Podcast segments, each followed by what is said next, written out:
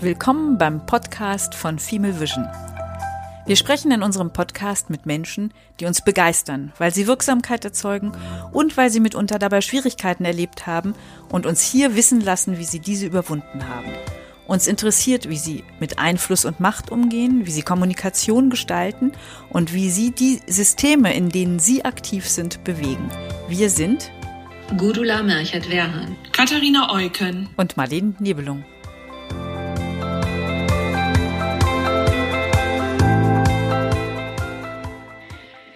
Herzlich willkommen, Begonia de la Marta. Wir freuen uns sehr, dass du Zeit hast für uns, dass du heute hier bist. Ich danke euch für die Einladung. Freue mich auch riesig, heute bei euch äh, sein zu dürfen. Ja, sehr schön.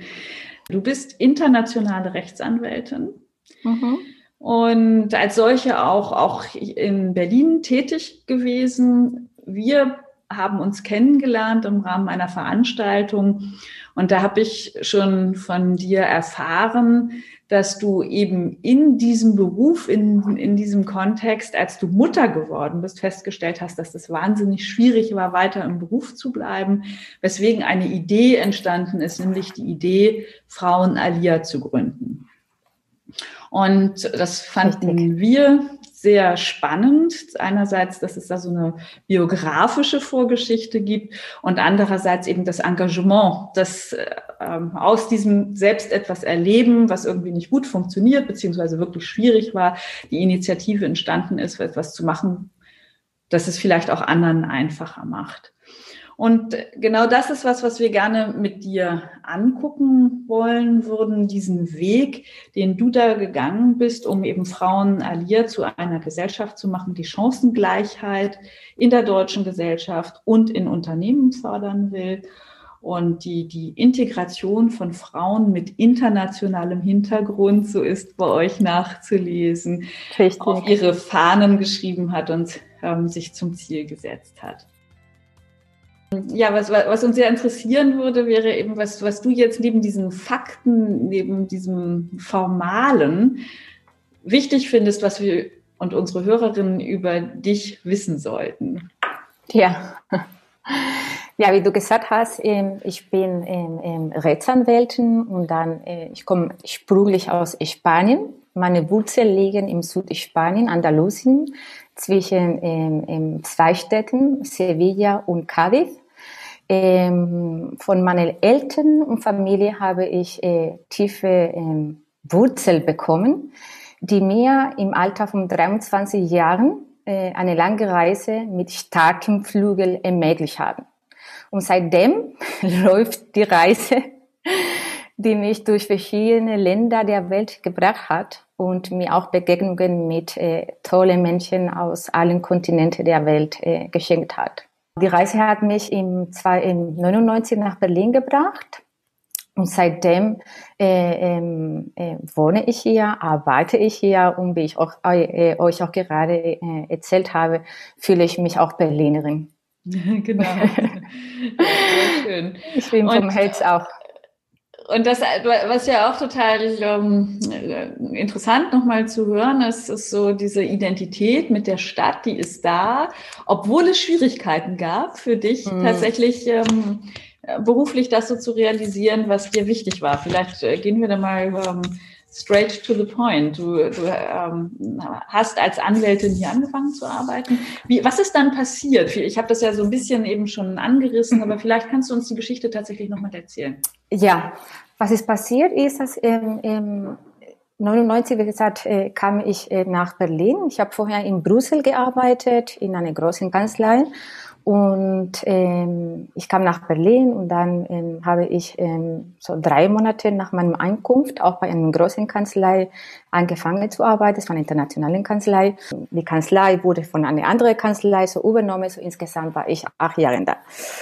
Am Anfang ähm, war für mich irgendwie ähm, ähm schockierend, die äh, mangelnde interkulturelle Offenheit, die ich in Berlin äh, erlebt habe. Wie gesagt, ich kam aus äh, von Brüssel, wo klar alles sehr, du bist ständig in einem internationalen äh, Bereich unterwegs, äh, sowohl privat als auch beruflich. Und als ich nach Berlin kam, hatte ich mir gedacht, dass die Stadt interkulturell gesehen offener wäre. Und als Rechtsanwältin war natürlich auch eine Herausforderung, weil ähm, die Welt im großen internationalen Kanzlei sehr männlich äh, dominiert.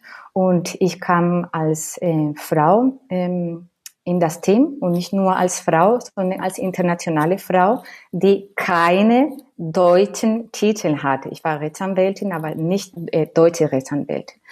So, das war schon eine äh, Herausforderung für mich.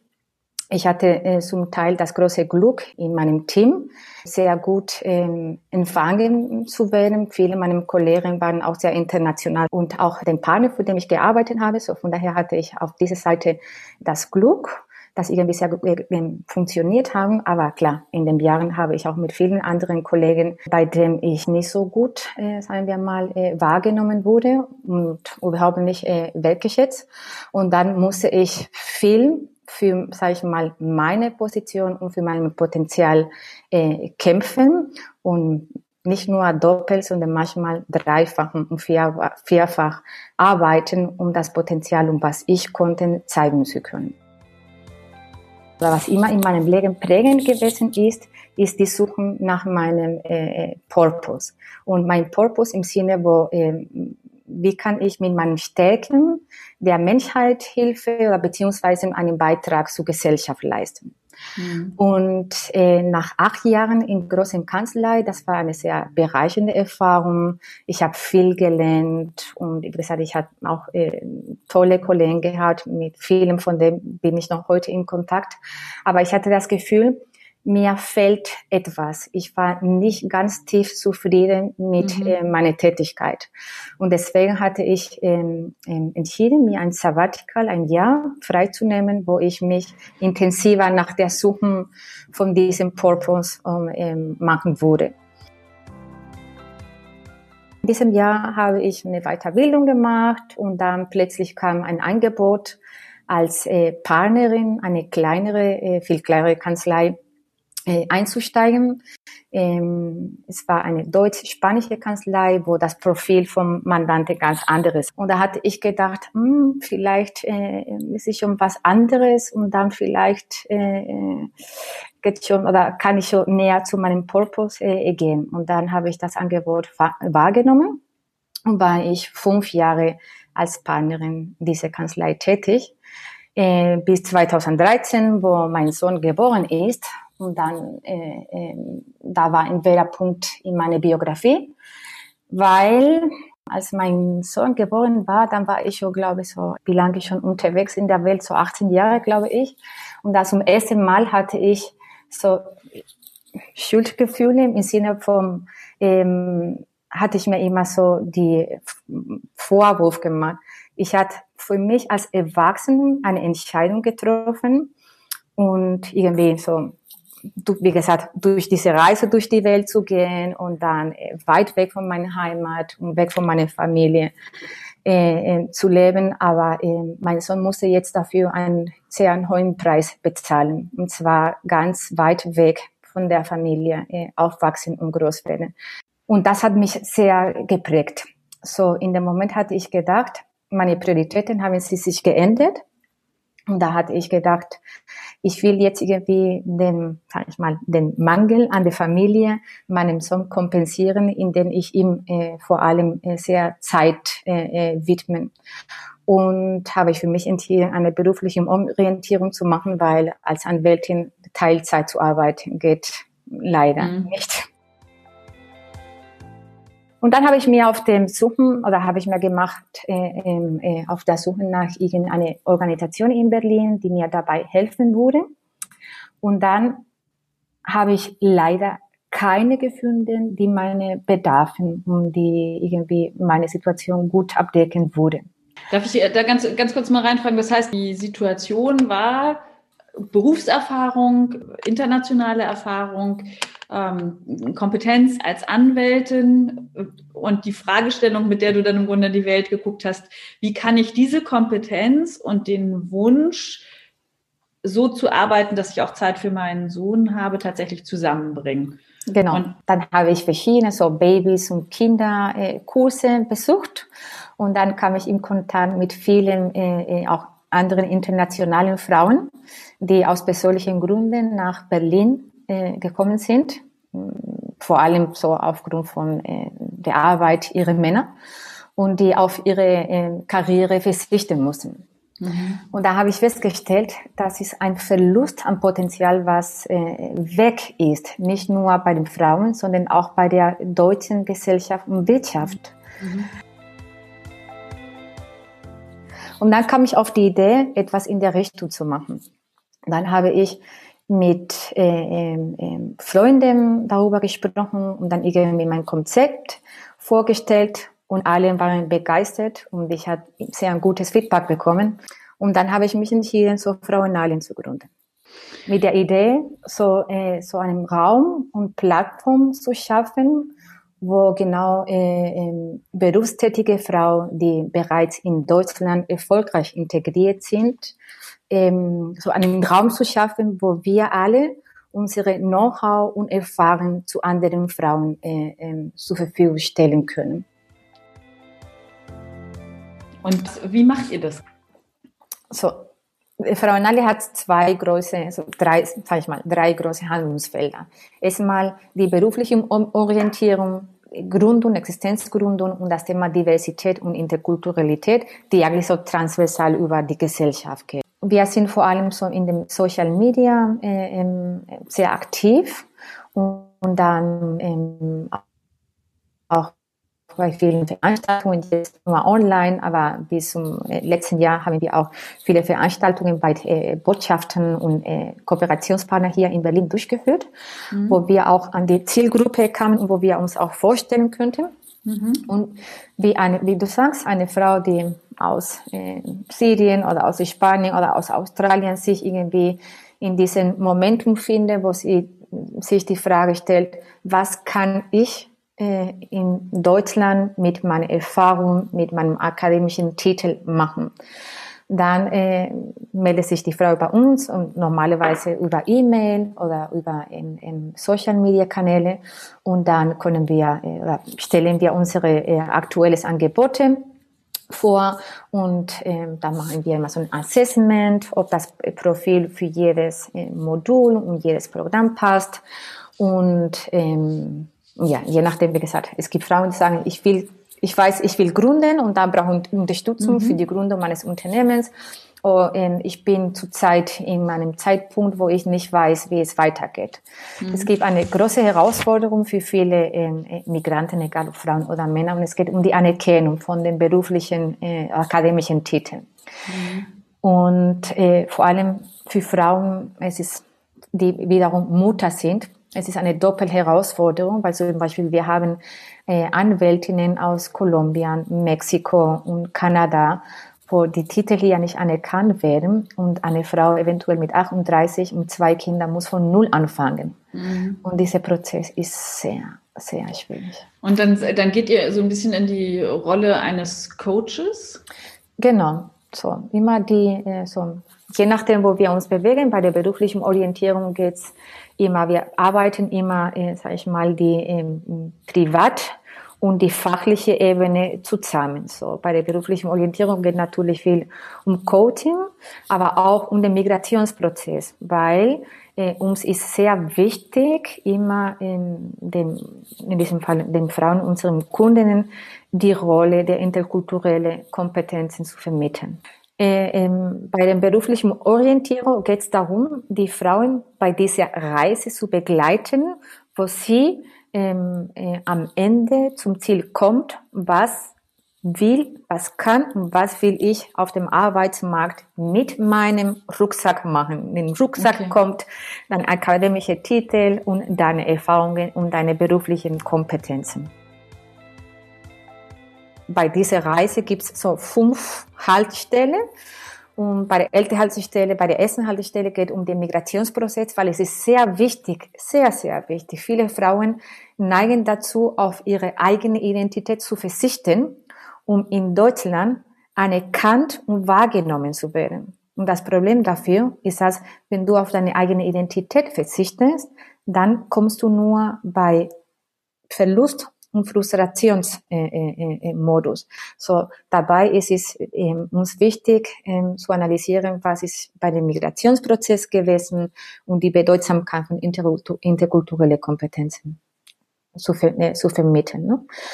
So, die zweite Haltestelle geht um die äh, mein Profilanalyse und nochmal äh, sich Gedanken zu machen, wo sind heute meine berufliche Kompetenzen? Welche berufliche Kompetenzen bringe ich mit, die sehr gut auf den deutschen Markt übertragbar sind? Ja? Dann bei der dritten Haltestelle geht es um Bewerbungstraining, weil klar, das Bewerbungstraining hier in Deutschland und vielen Ländern ist etwas anderes und Sie müssen üben, wie man sich präsentiert, bei einem Anschreiben, wie läuft ein Bewerbungsgespräch und so weiter.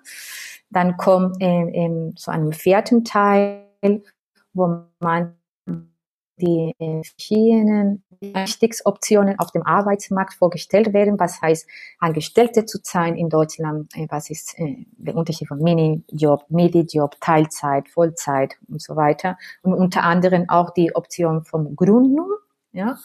Und dann äh, in ein fünftes Teil, ein fünftes Modul geht es um, ähm, um das Thema Kommunikation. Okay, ah, super. So ist und und dann ist im Grunde danach der Schritt von den Frauen dann genau. zu tun, entweder in eine Gründung, dann könnten sie bei euch Klientinnen bleiben, oder aber sie versuchen tatsächlich dann so gestärkt in Bewerbungsprozesse zu gehen. Genau. Oder viele von dem entscheiden sich für einen ganz anderen Weg und dann fangen, fangen eine neue äh, äh, Ausbildung oder ein neues Studium an. Zum Beispiel jetzt hatten wir in dem letzten äh, Gruppe eine Frau aus äh, Mexiko, die ist äh, Grundschullehrerin und das irgendwie ähm, hier wird äh, bei, beim Lehramt so zwei Fächer gemacht und in anderen Ländern nur eins. Dann hat sie irgendwie einen Impuls bekommen, wieder in der Uni zu gehen und dann äh, so zwei Jahre weiter zu studieren, damit ihren Titel anerkannt wird und dann kann sie auch als Lehrerin hier bei einer Schule sich bewerben. Ja? ja okay. mhm. Wir haben auch Frauen, die vielleicht äh, in, in mehrere Jahren äh, sich die Zeit für die Kinder vorgenommen haben und nach, ähm, nachdem die Kinder so Teenager sind, wollen wieder einsteigen, aber eventuell in einen anderen Weg, wissen nicht, wie es überhaupt aussehen wird. Und dann haben wir auch in der letzten ja, zwei, Jahr, äh, zwei Frauen, die über 50 sind und eine neue Ausbildung angefangen haben. Das ist ein sehr rundes Bild von, von dem, was ihr tut. Ist das nur für Berlin oder deutschlandweit? Es ist zurzeit nur für Berlin, weil wir von dem Europäischen Sozialfonds und Land Berlin, Senatsverwaltung Gleichstellung, äh, finanziert sind. Und äh, Voraussetzung dafür ist Wohnort in Berlin. Ah, alles klar, okay. Und wir planen aber äh, wir würden uns wünschen, auch das Angebot auch an anderen Frauen in Deutschland anbieten zu können, weil vor allem letztes Jahr durch die Corona haben wir äh, online viele Veranstaltungen durchgeführt und dann äh, werden auch äh, oft von anderen Frauen in anderen Bundesländern so äh, kontaktiert. So, was für eine Frage von der Finanzierung. Ist ja dann vielleicht nochmal ganz gut, das in diesem Kontext nochmal ja. laut in die Welt zu rufen. Genau. genau. Sehr gut ich würde gerne noch mal auf äh, zwei einzelne Aspekte gucken, ähm, die du im Laufe deiner Vorstellung gerade geschildert hast. Und zwar einerseits hast du relativ am Anfang erzählt, dass als du nach Berlin gekommen bist, du erstaunt warst, wie wenig interkulturell Berlin ist. Ja. Und ähm, das, das ist ein Thema, was uns nochmal interessiert vor dem Hintergrund dessen, dass wir als von hier kommen, das ja gar nicht so wahrnehmen können. Mhm. Was, was ist das, woran du das festgemacht hast, dass Berlin es dir irgendwie schwerer gemacht hat als zum Beispiel Brüssel? Es ist bei mir war ein Prozess von ähm, Learning by Doing. Ich musste, wie gesagt, ich kam irgendwie mit einer ähm, Haltung oder mit einer Vorstellung im Kopf, die hier nicht äh, keinen Platz gefunden haben in Berlin. Und dann ähm, beim diesem Learning by Doing Prozess habe ich äh, ähm, verstanden, äh, wo stehen diese interkulturellen Unterschiede ne, zwischen vielleicht der deutschen Kultur und ähm, anderen Kultur der Welt, wo ich vorher gewohnt habe und meinem eigenen Kultur. Dabei bin ich der Meinung, es ist sehr wichtig, dass uns die interkulturellen Unterschiede und dann die Bedeutsamkeit von interkulturellen Kompetenzen bewusst sind. Ja? ja? Und es geht nicht darum, meine Kultur ist besser als deine, sondern es geht darum, deine neue Identität zu erstellen. Und dann, ich sage immer, und dann versuche ich auch immer bei unseren Frauen zu vermitteln, es geht darum, ein Puzzle zu erstellen, wo du ganz äh, bewusst entscheidet, welches Teil kommt hier. Ja? Und alles, was, äh, weil auch durch den Migrationsprozess ist es auch ein äh, äh, Reflexionsprozess, wo du auch dich selber auch äh, analysierst und dann stellst fest, was von mir, vielleicht eventuell von meiner Kultur, von meinen Gewohnheiten nicht mehr äh, gefallen, nicht mehr bei mir stimmen. Und dann kannst du diese Teile einfach auf der Seite legen und neue Teile, die du durch die neue Kultur erworben hast, in das Puzzle äh, ähm, einsetzen. Ja. Und ich glaube, es ist auch eine sehr bereichernde Erfahrung, weil äh, du merkst, ich bin heute die Frau, die ich sein will, nicht die Frau, die ich eventuell durch äh, wenn man nur in deine Kultur, wenn du in deiner Kultur, nur, nur in deiner Heimat so äh, äh, integriert bist, manchmal hast du nicht die Fähigkeit, die Welt mit anderen Augen zu beobachten und zu reflektieren. Und dich, durch diesen Prozess wächst du auch äh, damit heran. Und dann in meinem Fall kann ich sagen, ich bin heute die Frau, die ich sein will. Und was war dann der Unterschied in Brüssel? Ich muss sagen, Berlin hat sich so viel geändert in den letzten 21 Jahren, ja. Und der Berlin von 99 ist nicht der Berlin von 21. Ich finde auch äh, äh, toll, wie sich die Stadt, wie sich die Menschen geöffnet haben und auch interkulturell gewachsen sind. Ja. Mhm. Ich weiß es nicht. Manchmal denke ich, und wenn ich mir zum Beispiel meine Eltern, die besuchen uns oft zurzeit leider nicht, aber und mein Vater kommt immer zu dem Ergebnis, ich bin mir nicht sicher, ob wir zum Beispiel in Städten wie Madrid, Barcelona oder Sevilla in Spanien diese Fähigkeit entwickeln hätten, so viele Menschen aus so vielen Orten der Welt so empfangen um äh, zu haben. Ja, mhm. so von daher muss ich sagen, Berlin hat sich so gut entwickelt und äh, das ist, glaube ich, sehr positiv, äh, nicht nur für die Berliner, sondern auch für die ganze Community, die hier mhm. zusammenlebt. So, äh, der Unterschied, äh, Marlen, war in Berlin, in, in Brüssel, du kommst und du weißt, du triffst Leute aus, an, aus vielen anderen Kulturen. Also ich glaube, jeder ist interkulturell vorbereitet, mit anderer Kultur zu äh, agieren und dann zum, ähm, ähm, ja. Aber hier, äh, ich bin diejenige, die nach Berlin kommt. So, ich kann nicht erwarten, dass die, die Berliner mich verstehen. Viele der Frauen, die wir begleiten, kommen aus Kollektivistenkulturen, mhm. wo nicht den Ich, sondern die Community im Vordergrund steht, ja. Und die deutsche Kultur, zum Beispiel wie in USA, in Nordeuropa, steht mehr den Ich im Vordergrund. Das natürlich ist ein Konflikt So, denn ich als Hintergrund wird gleich als äh, Egozentrik oder Egoismus äh, äh, wahrgenommen. Und das ist nicht der Fall. Das ist zum Beispiel etwas, was ich hier in Deutschland gefunden habe. Meine Familie, meine Community ist sehr wichtig, aber meine Bedürfnisse sind genau so wichtig wie meine Unterstützung an meine Nachbarn oder meine Freundin oder meine Familie. Und das ist, wie gesagt, ist ein Prozess, und ich muss dazu sagen, dass äh, ich hatte auch eine, äh, äh, ja, sag ich mal, eine sehr interessante Erfahrung dabei gemacht, weil ich hatte zwei Freundinnen aus Brüssel, die hier in Berlin gewohnt haben. Und dann, als ich natürlich nach Berlin kam, dann äh, äh haben wir uns getroffen und dann, äh, äh, klar. Aber sie waren nicht die gleichen Menschen, die ich in Brüssel kennengelernt habe und mit denen ich zusammengearbeitet habe. Sondern? Sondern die waren schon ein bisschen zurückgehaltener und nicht so offen deswegen sage ich dir, ne, so wenn man ja. in Brüssel wohnt, du hast automatisch diese Offenheit zu anderen Kulturen und wenn du zu deiner Kultur zurückkehrst, ist vielleicht diese Offenheit vielleicht nie so groß wie in Brüssel oder wo in einem Raum, wo du nur mit internationalen Menschen äh, zu tun hast. Ja. Es war für mich auch so schockierend am Anfang.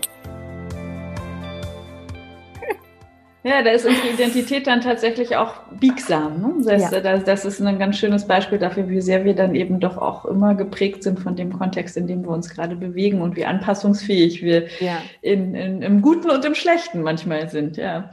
Ich habe noch eine andere Frage zu dem, was du über deinen Lebensweg berichtet hast. Du hast erzählt von, den, von der Kanzlei und wie schwierig das war, als Frau da ähm, mit deinem mit deinem Abschluss ähm, Fuß zu fassen und das ist ja ein Schwerpunktthema von uns nochmal darauf zu schauen, was denn eigentlich auch frauenspezifische Thematiken in unseren Biografien sind. Mhm. Wenn du an diese Zeit in diesem in der Kanzlei, die du geschildert hast, zurückdenkst, du hattest so gesagt, ich musste da halt viel mehr leisten, ich musste viel mehr machen, um anerkannt zu werden. Kannst du uns dazu noch ein Beispiel geben? Ähm ähm, der Partner hier in Berlin, bei dem ich mir vorgestellt habe, ähm, der ist ein äh, deutscher Jurist, der auch vorher überall auf der Welt auch gearbeitet hat, in Washington Büro, in Japan und so weiter. Also von daher, er war auch international gesehen sehr, sehr offen und ein sehr, sage ich mal, interkulturell gesehen ein sehr äh, bereichender Mensch. Ja. Es ist nur, dass die Kanzlei dann von einem, äh, es kam 2000 diese äh, Fusion Fieber bei dem Kanzlei in Deutschland die Kanzlei wurde äh, übernommen von einer äh, äh, rein deutsche Kanzlei und dann ging's los äh, mit den Fragen, aber ähm, was machst du eigentlich hier? Ja? So solche Fragen, wo ich mich rechtfertigen musste und am Anfang natürlich äh, ähm, äh, sehr wehgetan haben. Bis zu dem Punkt, wo ich hm, ähm, klar weiterhin an meine Stärken geglaubt habe.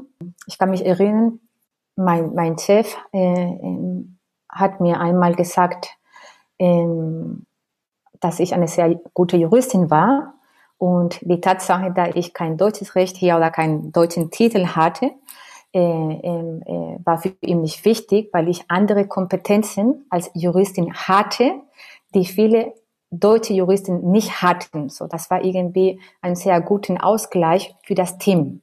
Ja. Und natürlich so mein ganzes Europarecht und internationales Recht äh, Background äh, war auch eine Bereicherung für das Team. Aber es war, wie gesagt, äh, viele äh, Fälle, wo man sich äh, ähm, rechtfertigen musste. Und bei Frauen muss ich sagen, nochmal zu deiner Frage. Ähm, in meinem Fall war es was Besonderes, weil ich nicht nur Frau war, sondern auch äh, ähm, ausländische Rechtsanwältin. Ja? Aber von Kolleginnen, die ich ähm, in der Kanzlei hatte ähm, und die ähm, mit der Zeit äh, Mutter geworden sind, die mussten auf ihre Karriere verzichten. So, du kommst irgendwie auf eine Teilzeitstelle und dann bleibst du immer. Nach zehn Jahren bist du da. Und dann die Partnerin, die dann also Karriere gemacht haben und die äh, weiterhin Partnerin der Kanzlei sind, sind Frauen, die nach der Geburt ihrer Kinder zwei Wochen später wieder im Büro waren. Mhm. Okay, dann, und, und das ist ja genau der Moment, wo du gesagt hast, nee, das will ich nicht, dann mache ich doch lieber Frauen Alia. Wie macht ihr denn das da eigentlich, äh, die Förderung von äh, innerhalb eures Teams interkultureller Zusammenarbeit und Diversität? Ja, wir sind ein interkulturelles und interdisziplinäres Team, weil äh, jeder von uns aus einer anderen äh, ähm, äh, Branche kommt. Und ähm, ähm, als ich Frauenhalle gegründet habe, mein Ziel war, so äh, Frauen auf dem Weg zu finden, die äh, auch ähm, ihre Erfahrungen und Know-how zur Verfügung stellen möchten und könnten. Und das haben wir geschafft. Ich habe äh, das Glück gehabt, hervorragende Frauen auf dem Weg äh, kennengelernt zu haben, die bei der Gestaltung von Frauenalia mitgewirkt haben. Und äh, der Erfolg von Frauenalia ist äh, äh ist dankbar der Unterstützung und dem Engagement von vielen Frauen, äh, die in dem Team oder im Team von Frauen gewesen sind und die noch sind. Und würdet ihr dann auch, jetzt eine ganz fiese Fangfrage, würdet ihr dann zum Beispiel auch deutsche Kollegen, die kein Spanisch können, einstellen? Ja, klar. Wir haben auch eine deutsche Kollegin, die äh, äh, zufällig mit einem Mann aus Mexiko verheiratet ist und die perfekt Spanisch äh, kann. Aber na klar, natürlich. Klar. Aber wahrscheinlich ist das schon so, dass ich glaube, das, das ist ja auch gut, die ganze Wahrheit sich anzugucken, dass es einfacher ist, bei euch tatsächlich irgendwie einen hispanischen Berührungspunkt zu haben, nicht? ob es nun südamerikanisch oder, oder spanisch äh, tatsächlich ist. Meinst du für eine Anstellung?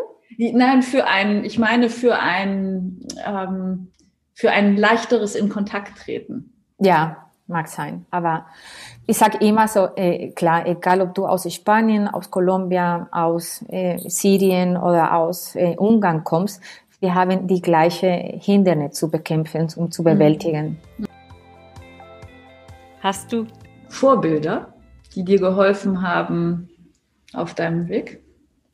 Ja, klar, habe ich Vorbilder gehabt. Äh, mein erstes Vorbild war ähm, meine äh, äh, eine meiner Lehrerinnen in der achten Klasse, ja, die uns motiviert hat, äh, in, an Bildung zu investieren, weil sie meinte, das ist das beste Vermögen, das ihr euch anschaffen könnt und niemand von euch wegnehmen kann.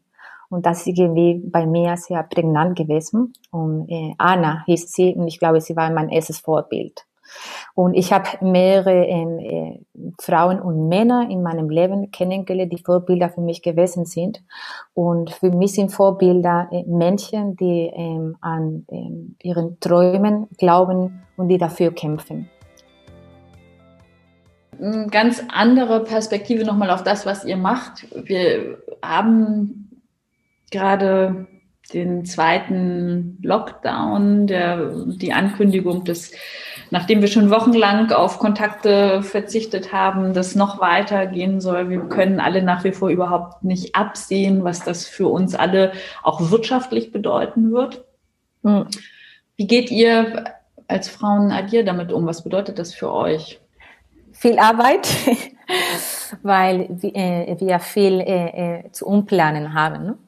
Mhm. Aber vor allem geht es um die Frage, wie motivieren wir die Frauen ähm, in der jetzigen ähm, ähm, unsicheren Situation ähm, zu motivieren, sich äh, äh, Gedanken zu machen, ähm, was kann ich irgendwie mit meinem Beruf hier machen, wie kann ich mich irgendwie beruflich in Deutschland integrieren, wenn man nicht weiß, kriege ich danach überhaupt äh, äh eine äh, Angebote oder nicht wie viele Firmen danach pleite gehen werden. Und bei der Gründung ist genau das Gleiche.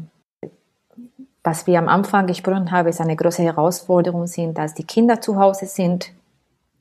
Und wie wir schon seit äh, März äh, festgestellt haben, dann leider bleibt, sag ich mal, die Verantwortung oder der Last von Homeschooling überwiegend bei den Frauen weil die Männer eventuell zu Hause sind und dann machen äh, äh, Homeoffice, aber sind, sind bei der Arbeit und die äh, 90 Prozent der Verantwortung bei den Frauen äh, bleibt, hängen bleibt. Und klar, eine Frau mit Kindern zu Hause und keine weitere Unterstützung ähm, von dem zu verlangen, sich irgendwie jetzt beruflich umorientieren oder äh, sich in eine Gründung äh, einzusteigen, es ist eine Herausforderung.